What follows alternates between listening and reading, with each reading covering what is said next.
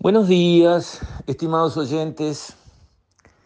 Quisiera referirme hoy a la decisión de la Intendencia de Salto de eliminar un beneficio que aplicaba para ciertos sectores del agro en cuanto a la cobranza de la contribución inmobiliaria rural. La eliminación de estos beneficios lleva a que esos productores vean un incremento en pesos de la contribución inmobiliaria rural como del 30% y en dólares más, como 35% en dólares les aumenta la contribución inmobiliaria rural. Parece, porque la Intendencia no ha hecho una debida presentación de este asunto y no ha contestado las consultas, parece que la comuna estriba para tomar esa decisión en alguna observación del Tribunal de Cuentas que señala que la contribución inmobiliaria, al ser un tributo eh, creado por ley nacional, eh, no le compete a una intendencia eh, otorgar bonificaciones. El Tribunal de Cuentas está justamente para revisar la legalidad de los manejos de dinero de toda la administración pública y por lo tanto cumple bien su función en hacer eso. Pero los, las observaciones del Tribunal de Cuentas no son de cumplimiento obligatorio, o sea, no se imponen a, digamos, las administraciones que cometen, digamos, algún fallo en el cumplimiento del marco legal, no es obligatorio corregir una observación del Tribunal de Cuentas. Por ejemplo, el Tribunal de Cuentas también observa a la misma Intendencia de Salto que se les da vales de combustible a los ediles, etcétera, etcétera. Y sin embargo, eso no se corrige. Se corrige lo de la eh, contribución inmobiliaria en cuanto a los beneficios que se le daba a los productores. O sea, se podía haber seguido, como se siguió mucho tiempo, y se podía haber hecho las consultas pertinentes o buscado la solución, hasta incluso en el marco legal, porque ¿quién votaría en contra de ayudar especialmente en estos momentos eh, de terrible sequía a los productores agropecuarios este, de menor escala? Bien, pero a lo que yo voy es algo más profundo. No es casualidad que Salto es una intendencia del Frente Amplio y es la que va a quitar beneficios a los productores rurales tratando de cobrarles más. No es casualidad. Es exactamente como es. El Frente Amplio nunca protegió ni defendió a los productores rurales. Vio que allí tenía relativamente pocos votos y mucho cuero de donde sacar lonjas cobrando impuestos.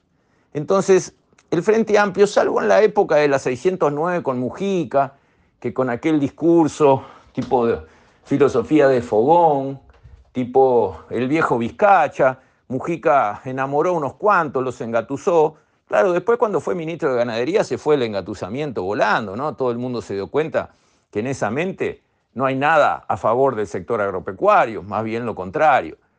Salvo en aquel momento, la gente entendió que el Frente Amplio no, no quiere cuidar al sector agropecuario, no lo valora, no lo aprecia, le tiene de alguna manera bronca, le resuenan todavía aquellos viejos versos de a desalambrar y los latifundistas ausentistas, todo eso que estuvo en la izquierda de hace unas décadas y que ya no lo mencionan más, por supuesto, pero todavía ya en el fondo de esas cabezas todavía está resonando esa inquina, esa agresividad contra el productor rural que se supone que es rico, que es millonario, que trabaja poco, que se queja siempre.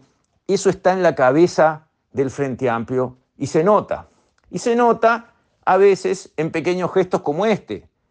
Quitarle un beneficio en la contribución inmobiliaria rural a los productores rurales. Pero la contribución inmobiliaria fue creada para que las intendencias recaudaran recursos para arreglar los caminos rurales con la patente de rodado y las contribuciones urbanas deben arreglar las ciudades y limpiarlas, iluminarlas, barrerlas y tener las calles arregladas. Y la contribución inmobiliaria rural tienen que tener los caminos en perfecta condición, porque si no es muy fácil, hacemos un acuerdo. Los productores no pagan más contribución inmobiliaria rural y arreglan ellos sus caminos, cosa que en otros países he visto hacer en ciertas regiones. Y muy bien que están los caminos y muy baratos que les salen. Ese acuerdo de base pago impuestos a cambio de algo, en las intendencias está empezando a fallar. Uno paga impuestos y los caminos no están arreglados. Entonces, Ante esa situación, cuando las intendencias tienen tantos fallos en cumplir en cabalidad sus obligaciones, pero por otro lado despilfarran recursos en tener decenas de directores de las cosas más mirabolantes, porque al final hay directores para las cosas que hay que, hay que ponerse creativo para encontrarle nombre al cargo, y algunas intendencias tienen hasta como una especie de cancillería, un departamento de relaciones exteriores, pero qué absurdo. Bueno, hay directores para todo, directores que son el director con su sueldo, el vehículo del director, la secretaria del director, el chofer del director, el celular del director, los gastos de representación del director, todo eso va gastando, gastando, gastando, pero no se pagan los impuestos para eso. Se pagan los impuestos para conseguir lo que la gente precisa, la gente de a pie. El productor rural precisa un buen camino para ir a su establecimiento y para sacar su producción y llevar sus insumos. Un buen camino. ¿Y cuántos caminos hay que no están buenos? Pero el productor sigue pagando su contribución como si tuviera un camino de novela. Y antes la contribución eran dos dólares por hectárea, un dólar y medio. Hoy son ocho, diez dólares por hectárea. Una hectárea que rinde porque se pagan los impuestos de la renta, de lo que produce la hectárea. No se va a pagar el impuesto con el activo vendiendo pedazo de campo, ¿verdad? El impuesto se paga con la producción.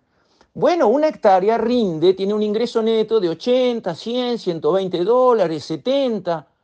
Entonces, 8 dólares de contribución inmobiliaria sobre lo que produce ese campo es altísimo, porque ahí hay que sumar todavía después el BPS, que también es otro impuesto ciego, y hay que sumar en otros casos primaria, y hay que sumar después este, lo que sea el impuesto a la renta que está pagando, sea el IMEVA o el impuesto a la renta real. Y cuando vemos todo eso sobre lo que da la renta, ¿qué le queda al productor? Que es el que hace todo el esfuerzo, hace todas las inversiones, corre todos los riesgos. Basta. Por favor, alto. Hay que cuidar los dineros de los demás, cuidarlos mucho más que los dineros propios. Entonces, la Intendencia de Salto, ¿qué mensaje da cuando elimina un beneficio de la contribución inmobiliaria para productores rurales. ¿Es un buen mensaje o es un mal mensaje? Yo creo que este país se está cansando de pagar impuestos, a las intendencias y al gobierno nacional. Nos estamos cansando de pagar impuestos, porque pagamos muchos impuestos. Pero hay que viajar y conocer cómo funciona el mundo para darse cuenta que en países que tienen ingresos para las personas 10 veces más altos que los nuestros, muchísimo más alto que los nuestros, como en Europa, como en Estados Unidos, como en Canadá. Los impuestos que se pagan son mucho más bajos, pero los impuestos como la contribución inmobiliaria para una vivienda en una ciudad europea comparado con una ciudad de Uruguay, acá pagamos más impuestos por contribución inmobiliaria que en Europa. Pagamos más patente rodado para la misma marca y modelo acá que en Europa o que en Estados Unidos. Es así. Pero hay que ver lo que son las calles y los caminos en Europa. Los caminos, caminos rurales, están asfaltados. En Estados Unidos también.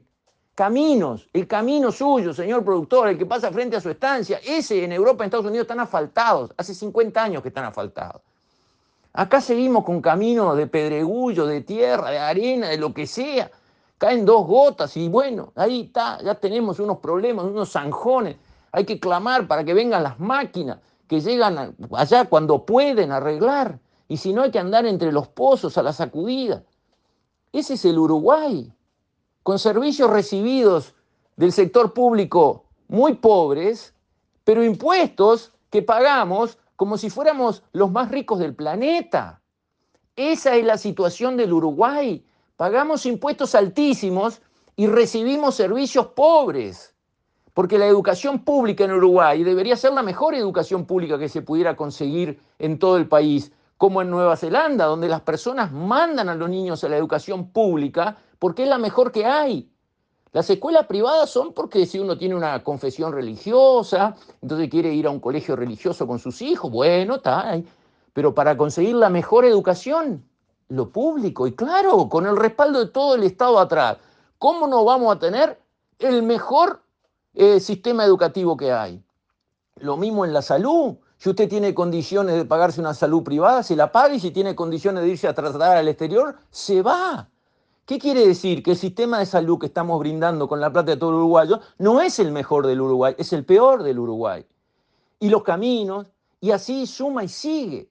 Entonces, esto de la Intendencia de Salto es un botón que sirve para muestra.